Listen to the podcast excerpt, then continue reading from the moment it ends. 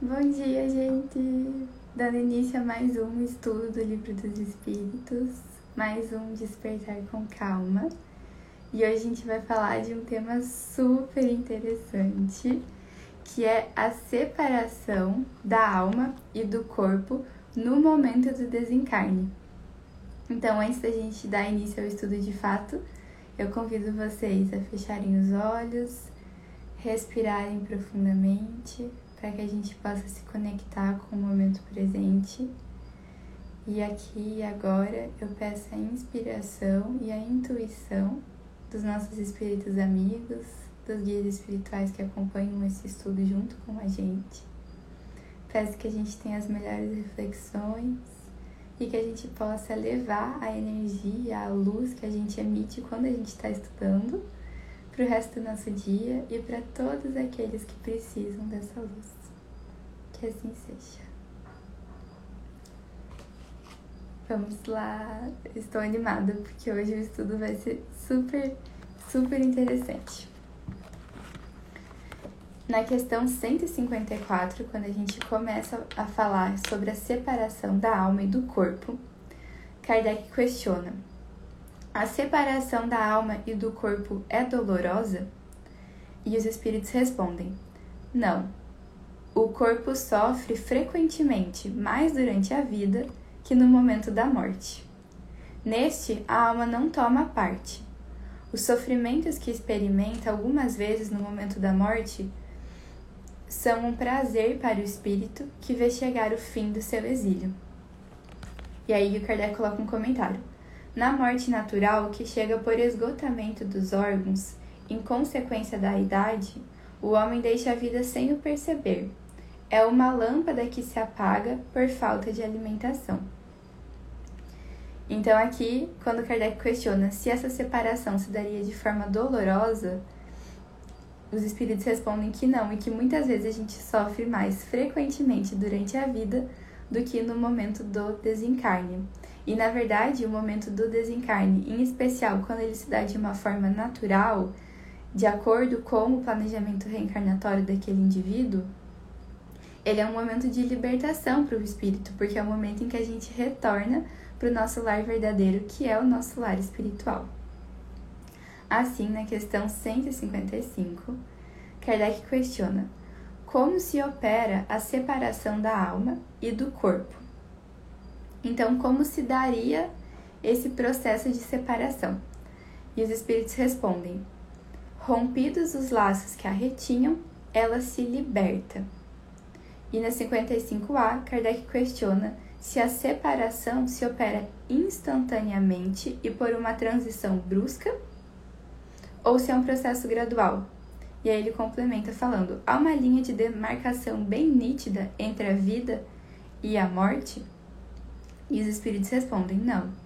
A alma se liberta gradualmente e não escapa como um pássaro cativo que ganha subitamente a liberdade.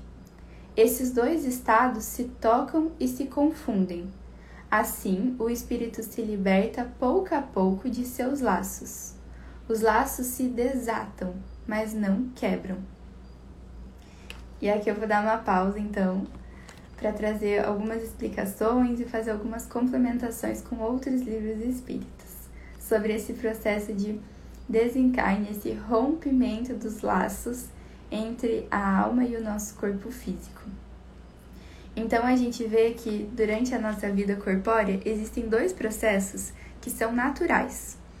O primeiro deles é o processo do nascimento, o processo da formação entre da formação de laços entre o espírito e o corpo físico. E o segundo processo é o processo da morte, do desencarne, que também é um processo natural e que acontece de forma semelhante ao processo do nascimento. Então, enquanto no nascimento esses laços são formados por um processo gradual, o, o espírito vai se unindo célula a célula com o nosso corpo físico, o processo de desencarne se dá da mesma maneira. Então, durante um processo gradual, esses laços vão se desfazendo. E aí o espírito vai se libertando do corpo físico.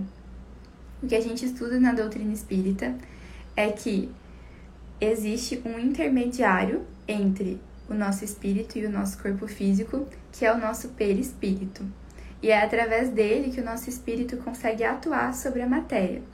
É esse perispírito justamente que cria esse laço entre o nosso espírito e o nosso corpo físico. E o que a gente vê é que a união entre o perispírito e o corpo físico ele se dá como se fosse por uma cola, digamos assim, e essa cola é justamente o fluido vital, que a gente também já estudou em, em estudos anteriores. Então, conforme os anos vão passando, conforme vai chegando mais próximo do nosso momento do desencarne, o nosso fluido vital vai cessando, vai diminuindo, e aí, conforme esse fluido vital, essa cola que gruda o perispírito ao nosso corpo físico, conforme esse fluido vital vai cessando, vai começando então esse processo de desenlace entre as camadas sutis que nos compõem. Então, essa, esse é um processo que se dá lentamente, igual ao nascimento. E aí, aqui eu trouxe um, um trecho, vou contar para vocês um trecho da obra Obreiros da Vida Eterna, do André Luiz.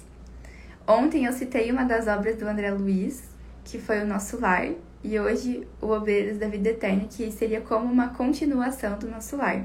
Então, o espírito do André Luiz ele é um espírito que viveu aqui no planeta Terra, que durante a sua encarnação não foi preocupado com questões espirituais, apenas com questões materiais, e que quando ele chega no mundo espiritual, ele se depara com toda essa realidade nova, e aí, através, digamos, dessa visão de quem está encantado com tudo isso que ele está descobrindo, ele começa a descrever com detalhes para nós como é a vida no mundo espiritual.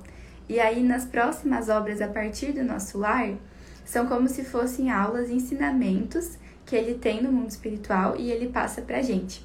Então, justamente nessa obra, Obreiros da Vida Eterna, tem um trecho em que ele faz uma descrição profunda de uma pessoa que está no, na beira da morte, assim, no, no leito da morte, e ele vai descrevendo como se dá esse processo. Então, ele comenta: esse processo é natural, é da lei divina mas o grau de adiantamento da pessoa vai fazer com que ela possa receber algum auxílio nesse processo, mesmo sendo um processo natural.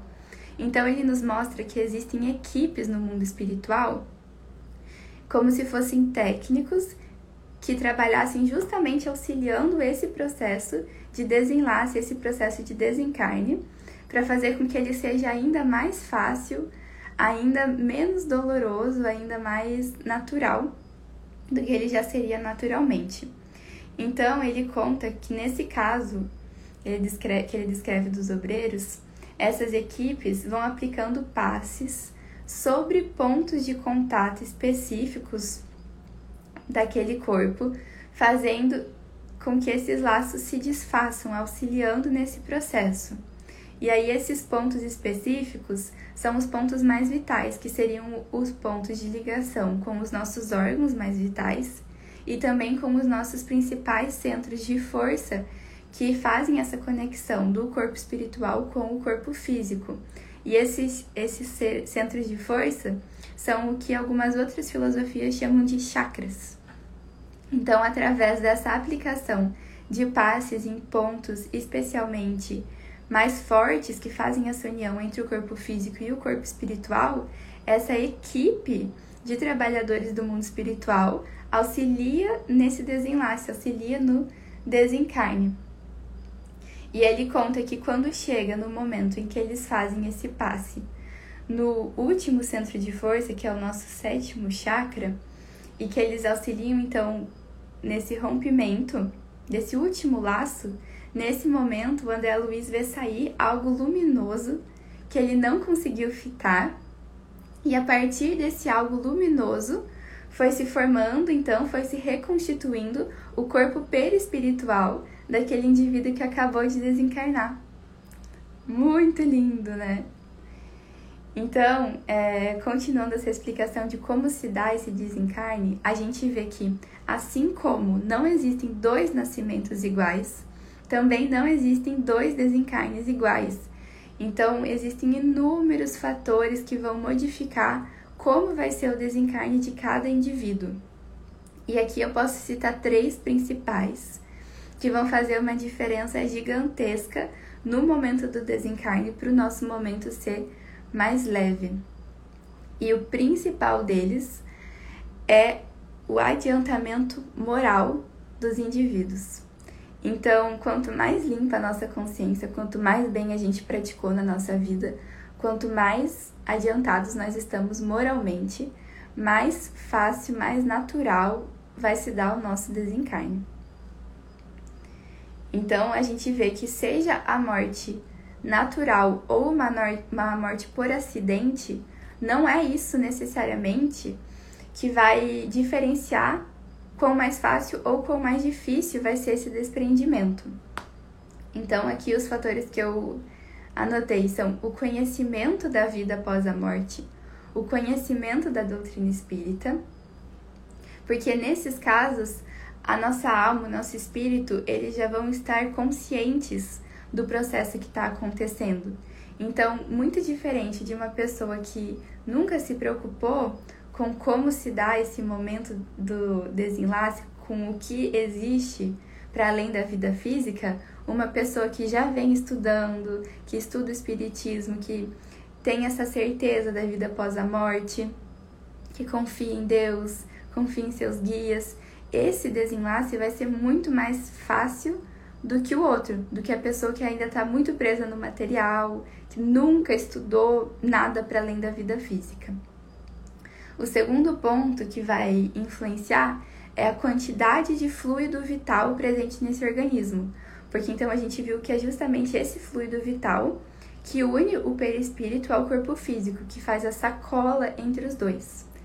E aí, por exemplo, uma pessoa mais idosa que já tenha uma quantidade realmente diminuída de fluido vital ou uma pessoa que já está há um tempo em algum processo de alguma doença, enfim, é como justamente se esse fluido vital fosse uma chama de uma vela que fosse se apagando lentamente e conforme esse fluido vital vai diminuindo, vai cessando, então vai se dando essa separação.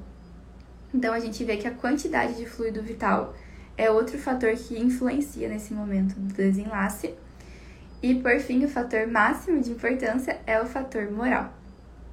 Então, a boa ou má morte não é se é uma morte natural ou se é uma morte por acidente.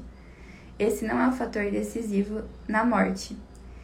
E aí, assim, claro que a morte abrupta ela vai gerar alguma diferença nesse processo de desencarne, mas realmente o que vai fazer mais diferença é essa questão de quanto amor tinha no seu coração, quanto evolução, quanto quanto você já caminhou nesse caminho do desenvolvimento moral. E ainda agora que eu entrei nesse ponto da morte por acidente, a gente sabe que antes da gente desencarnar, todos nós possuímos uma programação, digamos assim, de como vai ser a nossa reencarnação. E essa morte mais violenta, essa morte por acidente, mais abrupta, normalmente ela tá na programação de cada um. Então, muitas vezes pode ser que para nós aqui no mundo físico, com a pouca compreensão que a gente tem, pode ser que pareça realmente um acidente, algo súbito, inesperado, mas muitas vezes aquilo já estava na programação do espírito no momento em que ele decidiu que ele ia desencarnar. Então, pode ser que para nós aquilo seja algo muito inesperado, mas para o espírito ele já estava esperando, ele já sabia que aquele era o seu momento de desencarne. Por isso que não necessariamente uma morte por acidente vai ser algo mais doloroso para o espírito em si. Bom, então continuando. Na questão 155, Kardec coloca um comentário justamente sobre esse como se dá esse processo de desenlace. E aí ele vai escrever assim: o espírito se liga ao corpo por seu envoltório semimaterial ou perispírito. A morte é apenas a destruição do corpo e não desse segundo envoltório. Então a morte é a cessação da vida do corpo físico, mas o perispírito continua e o espírito continua. No instante da morte, o desligamento do perispírito não se completa subitamente. Ele não opera senão gradualmente e com uma lentidão que varia muito segundo os indivíduos. Para alguns, ele é muito rápido, e pode-se dizer que o momento da morte é aquele do desligamento, algumas horas após. Então, para algumas pessoas, quase que instantaneamente, no momento em que a gente vê a morte física, acontece esse desligamento. Para outros, aqueles, sobretudo, cuja vida foi toda material e sensual, o desligamento é muito menos rápido e dura algumas vezes dias, semanas e mesmo meses. Então, quanto mais ligado ao material, quanto mais ligado e preocupado unicamente com essa vida material que nos cerca, mais devagar e muitas vezes doloroso vai se dar esse processo do desenlace. Então, olha quão importante é a gente, durante a nossa vida material, se preocupar com a nossa caminhada, com a nossa jornada espiritual. E aí ele continua a resposta. Isso, esse fato do, do espírito poder demorar dias, semanas, meses para se desconectar totalmente do corpo físico, não implica existir no corpo a menor vitalidade, nem a possibilidade de um retorno à vida, mas uma simples afinidade entre o corpo e o espírito afinidade que está sempre em razão da preponderância que durante a vida o espírito deu à matéria. Com efeito, é racional conceber que quanto mais o espírito se identifica com a matéria, mais ele sofre ao separar-se dela. Ao passo que a atividade intelectual e moral, a elevação dos pensamentos, operam um começo de libertação mesmo durante a vida do corpo, e quando chega a morte, ela é quase instantânea. Então, conforme a gente volta os nossos pensamentos, as nossas ações aqui na nossa vida material, a gente está impactando diretamente em como vai ser o nosso momento do desencarne. E o que a gente vê é que esse laço que se segue entre os espíritos mais materializados com o seu corpo físico, ele não tem nada a ver com existir uma possibilidade de se seguir a vida física daquele indivíduo, não. Mas justamente que por uma afinidade de pensamento, o espírito continua se ligado fisicamente a esse ambiente material, que é justamente aonde estão os vícios, aonde está né, os vícios à matéria, o apego a, a muitas vezes a álcool, a cigarro, a sensualidade, aos ciúmes, à inveja. Então, tudo isso são coisas que nos deixam apegados aqui no físico. E aí, em vez do espírito conseguir fazer um desenlace sutil, leve, rápido e ir para o mundo espiritual, onde está a felicidade verdadeira, onde não existem essas sensações ligadas à matéria, ele, em vez disso, ele continua ligado à matéria, sofrendo, muitas vezes sentindo os vícios, muitas vezes ainda alimentando esses sentimentos negativos então isso é muito triste, né? Chega a ser triste ver um espírito que poderia, após o seu desencarne, estar usufruindo de todas as bondades do mundo espiritual, ele continua preso pela sua vontade, pelo seu pensamento ao mundo material. E ele continua então o comentário. A afinidade persistente entre a alma e o corpo em certos indivíduos é algumas vezes muito penosa porque o espírito pode inclusive experimentar o horror da decomposição. Esse caso é excepcional e particular a certos gêneros de vida e a certos gêneros de morte. Ele se apresenta entre alguns suicidas. Então, o suicídio, na visão espírita, é um assunto muito delicado e muito, muito triste, porque os espíritos que se suicidam eles ainda estão muito cheios de fluido vital. Ainda não era o momento ideal para sua morte, não era aquilo que estava na sua programação. E eles se, se suicidam justamente porque eles imaginam que não vai ter algo depois disso, que seu sofrimento vai acabar. E na verdade, esses são espíritos que após o seu desencarne, eles ficam por muito tempo em sofrimento e são espíritos que precisam muito, muito, muito das nossas orações, das nossas preces. Então ele coloca aqui que muitas vezes o suicídio ele tá tão materializado e esse processo de desenlace se dá tão devagar, de uma, né, por justamente ele ainda ter muito fluido vital no seu corpo, que ele acaba sentindo inclusive a decomposição. Olha que que triste, né? O quanto que é importante a gente ter esses conhecimentos. E a gente perseverar na nossa vida. Muitas vezes a nossa vida se encontra em momentos difíceis, desafiadores, mas vale a pena a gente perseverar, porque quando a gente chegar nesse momento do desencarne natural, do desenlace natural, a gente vai ser acolhidos com muita amorosidade, luz, por espíritos bons, muitas vezes nossos entes queridos, enfim, e que a gente possa abrir essa nossa compreensão para esse justamente para esse momento, como se segue a vida após o que a gente entende como vida. Bom, na questão 156, então, Kardec questiona: a separação definitiva da alma e do corpo pode ocorrer antes da cessação completa da vida orgânica? Então, poderia, por exemplo, em casos de acidente, essa cessação ocorrer antes do momento da agonia em si, antes do momento do acidente em si, para que o espírito não sofra? E eles falam que sim. Em algumas vezes na agonia, a alma já deixou o corpo e não há mais do que a vida orgânica. E para finalizar o estudo de hoje, eu vou contar uma história do Chico Xavier. É uma história conhecida dele, que um casal de amigo deles, um casal de amigos dele, acabou perdendo os dois filhos em um incêndio. Ocorreu um acidente de carro e aí eles, os pais conseguiram sair e no momento em que eles iam tirar os filhos, ocorreu uma explosão e os filhos faleceram. E eles foram conversar com o Chico e o Chico falou que antes da explosão, André Luiz já estava lá e aí ele retirou a, o espírito, ele fez esse processo de desenlace do espírito do corpo físico dessas crianças antes do momento da explosão, então elas não sentiram nada do que aconteceu ali no seu momento da morte.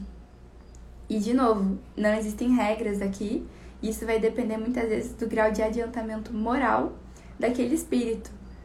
Então, pode ser que aconteçam é, mortes mais trágicas e que o espírito sinta porque aquilo é necessário para ele, porque ele ainda não atingiu um grau de adiantamento moral que o livraria desse sentimento de dor, enfim. Não existem regras, mas a gente vê que sempre quanto mais bondoso, quanto mais amor, quanto mais caridade a pessoa praticou durante a sua vida, mais leve é o seu processo de desencarne, independente do gênero de morte que aconteceu aqui no mundo físico. E, e outra coisa interessante nesses processos de desenlace são as experiências de quase morte. Tem um livro chamado Vida Depois da Vida, do Dr. Raymond, em que ele fez um estudo com muitas, muitas pessoas que viveram experiências de quase morte. E aí ele conta é, que as percepções foram diferentes, mas tinham sensações de leveza, de elevação. Outras pessoas se viam como que em um túnel de luz. Outras entravam em contato com entes queridos, outras ainda com entidades iluminadas e descreviam que conseguiam sentir aquele amor em seu coração, no fundo da sua alma. Outras veem o seu próprio corpo é, numa, numa posição mais elevada e aí essas experiências de quase morte, elas nos dão é, uma pista, um gostinho de como pode ser esse processo. E a gente vê que realmente quando o espírito tem mérito, é um processo lindo, é um processo indolor, é um processo rápido. E eu espero que a gente possa, desde já na nossa vida física, se dedicar, estudar nesse sentido e, e ter todas as nossas ações voltadas para o bem por muitas razões e essa é mais uma, para que o nosso desencarne seja mais leve, menos doloroso. Não vai dar tempo de acabar toda essa parte da separação da alma do corpo hoje, então a gente continua amanhã.